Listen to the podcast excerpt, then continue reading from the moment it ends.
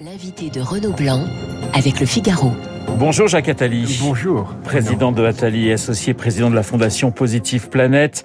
Euh, vous avez euh, publié sous votre direction il y a quelques semaines Faire réussir la France chez Fayard. On va parler euh, de ce livre qui est un véritable programme pour tous les candidats, mais j'aimerais avoir votre réaction à, l'édito de, de, Guillaume Tabar concernant Jean-Michel Blanquer. C'est un manque de discernement, c'est une erreur, c'est une maladresse, c'est une faute pour vous? Vous savez, je pense que cette campagne a déjà commencé sur ce terrain. Il y aura un, nombre incalculable de pots de bananes qui vont être glissés sous les pas des candidats ou des entourages des candidats. Et, et, ça fait partie de ce que dans ce livre nous essayons de faire, c'est-à-dire de montrer qu'il est temps maintenant, à moins de trois mois de cette élection, de se concentrer sur l'essentiel, c'est-à-dire en matière d'éducation, sur ce qu'on fait pour euh, nos enfants et pour euh, la société française, plutôt que de savoir si euh, telle ou telle maladresse a pu être commise. Donc vous parlez plutôt ce matin de, maladresse, euh, Jacques Attali. Faire réussir la France. Alors c'est un programme présidentiel que vous offrez finalement à tous les candidats. 30 réformes majeures, 250 actions urgentes. Euh, Jacques Attali, imaginons que vous soyez hein, le conseiller spécial euh, d'un président de la République. Hein, on peut l'imaginer assez facilement. Quelle serait pour vous la priorité des priorités? J'ai presque envie de dire, j'ai le sentiment que c'est l'enfance. Oui, c'est ça. Dans ce livre, qui est donc un travail avec euh, une, une rapporteure générale, Julie Martinez, l'Institut de l'économie positive qui dépend de ma fondation, enfin de la Fondation Positive Planète que je préside, et 40 euh, jeunes experts. Nous avons auditionné 400 personnalités de la société française, d'ailleurs pratiquement tous vos, vos invités habituels du, du matin, euh, et euh, il en est ressorti une série de priorités, dont, dont les deux principales sont l'enfance et l'économie de la vie. On va peut-être y revenir. L'enfance, pourquoi? Parce que la société française s'est occupée beaucoup évidemment des hommes adultes, euh, des personnes âgées. Elle commence à s'occuper un peu même si c'est très insuffisant, des femmes.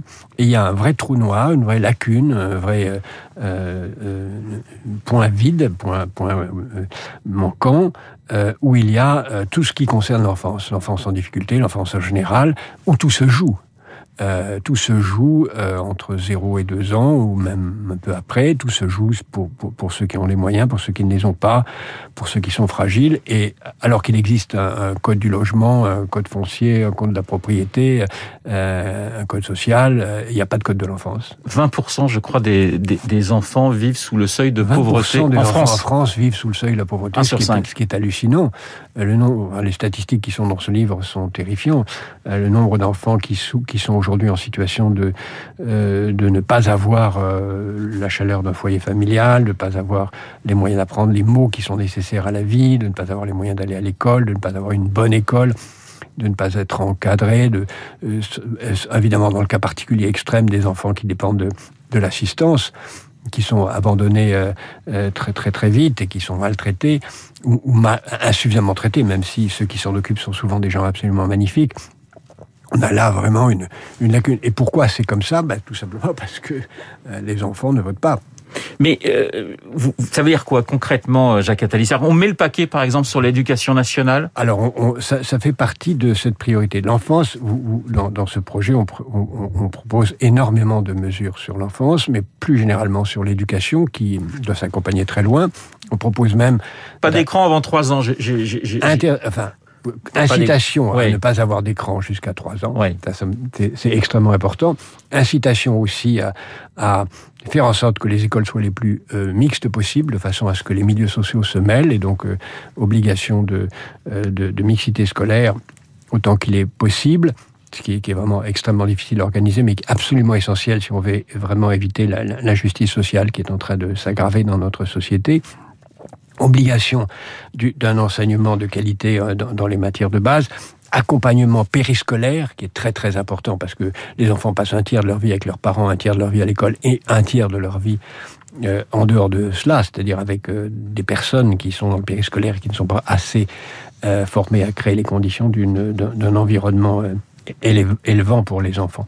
Donc, il ne faut pas élever les enfants comme des crevettes, il faut les élever comme vraiment pour les faire évoluer s'améliorer en permanence, découvrir l'esprit critique.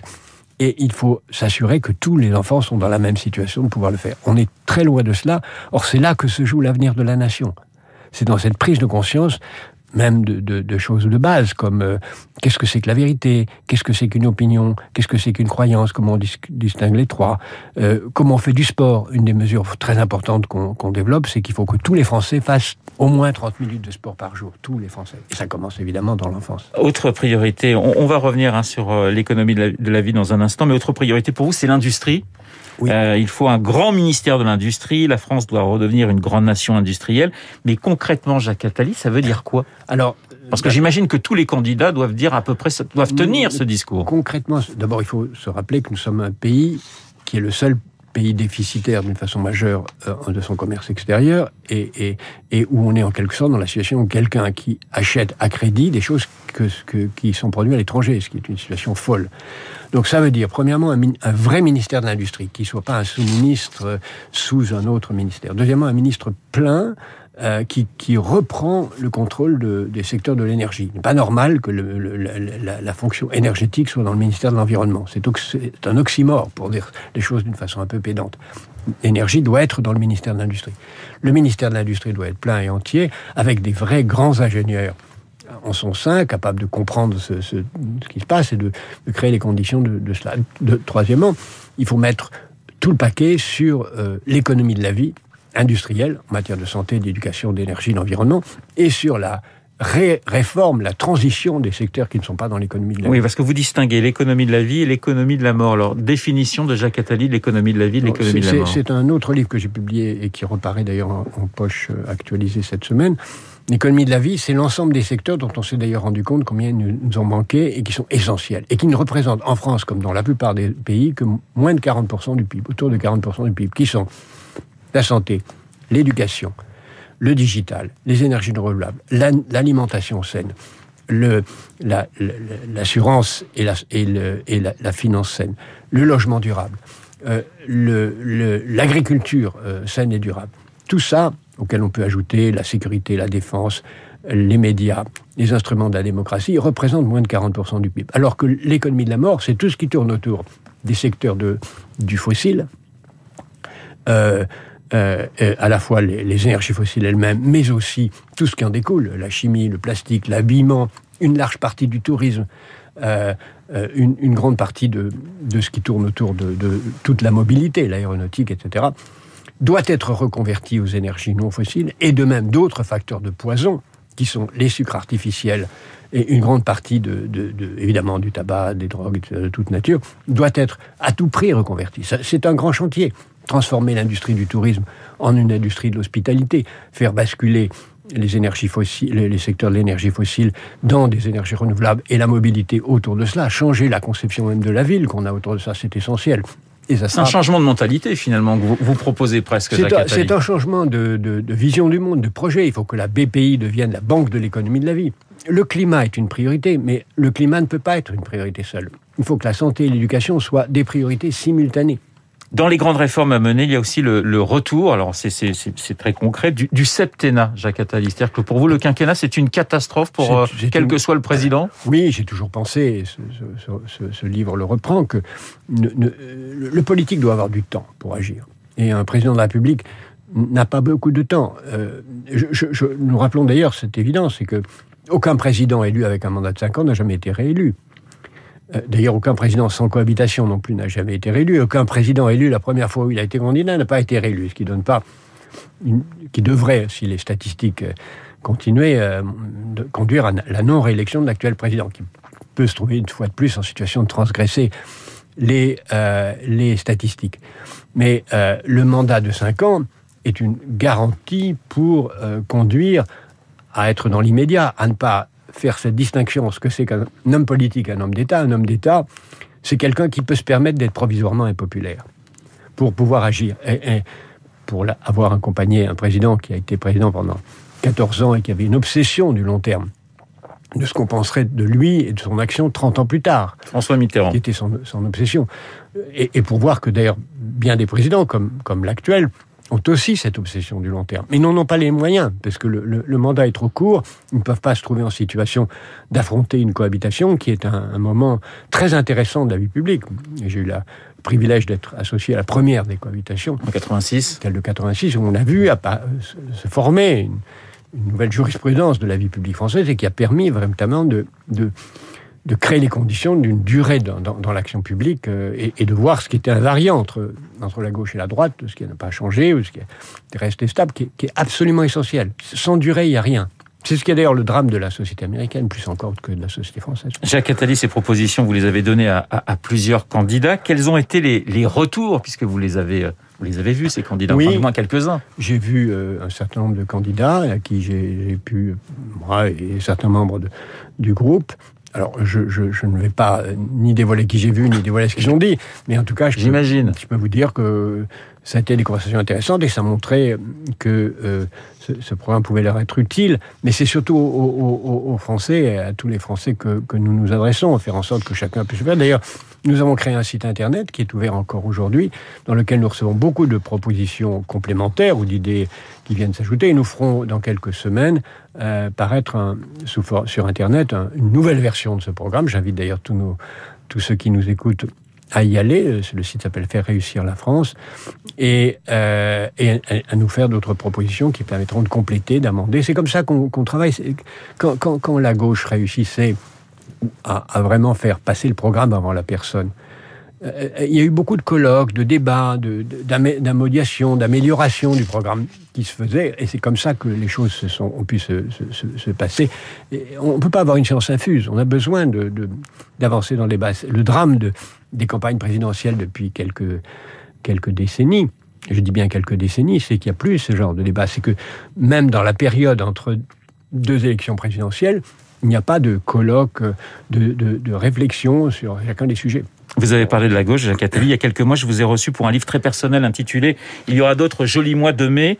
Quand vous voyez euh, l'état de la gauche actuelle, vous êtes en colère, vous êtes dépité, ou vous dites, bon, ça fait partie des cycles oui, vous savez, la gauche ne peut pas gagner si elle ne fait pas 43% au total au premier tour. Point. Circuler, il n'y a rien à voir de plus. Aujourd'hui, elle est à 26-27, donc oui. c'est pas possible. Mais qu'est-ce qui a perdu la, la, la gauche française bah, la, gauche, la gauche n'a vraiment gagné que, que, deux fois, depuis, on peut dire même depuis, euh, depuis le début de la Troisième République. C'est avec François Mitterrand et François Hollande qui étaient des conditions pour François Mitterrand dans la durée, et pour François Hollande un peu particulier, qui était plutôt une défaite d'ailleurs de Nicolas Sarkozy qu'une victoire euh, rassemblement. Et François Hollande a été pour moi un bien meilleur président qu'on a voulu le dire vraiment à bien des niveaux. Donc c'est plutôt la gauche rassemblée qui est une exception que plutôt que la gauche divisée. La gauche euh, divisée, c'est pas. Donc pour moi, ce, qui a manqué, c'est cette réflexion programmatique qui permet de rassembler. A priori, entre les communistes et les socialistes, il y avait un fossé bien plus vaste que le fossé qui existe aujourd'hui entre, entre l'extrême gauche euh, et, et, la social-démocratie, qui est un vrai fossé idéologique assez profond. Et suis plutôt pour ma part du côté de la, social-démocratie, même si j'essaye ici dans ce livre d'être transpartisan. Mais le fossé qui existait entre une gauche, entre les communistes alliés à l'Union soviétique et la, social-démocratie euh, était immense et on a peu progressivement créé les conditions d'un gouvernement commun et les ministres communistes ont été des ministres excellents, très, très euh, démocratiques euh, et qui ont très bien agi. Donc ce n'est pas impossible. Mais il a fallu dix ans de travail en commun pour arriver à s'entendre et, et, et, à former une action commune. Et il a fallu reconstruire à partir de 1969 euh, avec François Mitterrand. D'ailleurs, et ça sera ma dernière question. Je sais que bon, les campagnes présidentielles, vous en avez mené plusieurs. Oui. Vous avez beaucoup aimé cela. Je crois que finalement, c'est celle que vous avez perdue de 74. Où vous gardez un, un souvenir non, ému. C'était oui, parce que c'était la première ou parce qu'il y avait une véritable opposition entre Valéry Giscard d'Estaing et François Mitterrand, qui étaient deux grandes personnalités bah, la, de la vie politique française. La, la, la raison principale, c'est que j'avais 30 ans et que c'était la première. Ouais. C'était une aventure extraordinaire être appelé à diriger une campagne présidentielle à 30 ans, d'ailleurs être appelé, être annoncé comme dirigeant de campagne sans avoir été prévenu à l'avance, c'était évidemment passionnant. Mais en effet, c'était un moment où, pour la première fois depuis euh, le début de la Ve République, une alternance était possible. Et d'ailleurs, elle s'est jouée à très très peu. Donc c'était un moment extraordinaire. Merci beaucoup Jacques Attali d'avoir été euh, ce matin mon invité. Je rappelle euh, le titre euh, de cet ouvrage Faire réussir la France chez Fayard sous votre direction. C'est un livre et c'est surtout euh, eh bien presque un programme pour tous les candidats à la présidentielle. Je vous souhaite une excellente journée. Il est 8h30 dans un instant l'essentiel de l'actualité.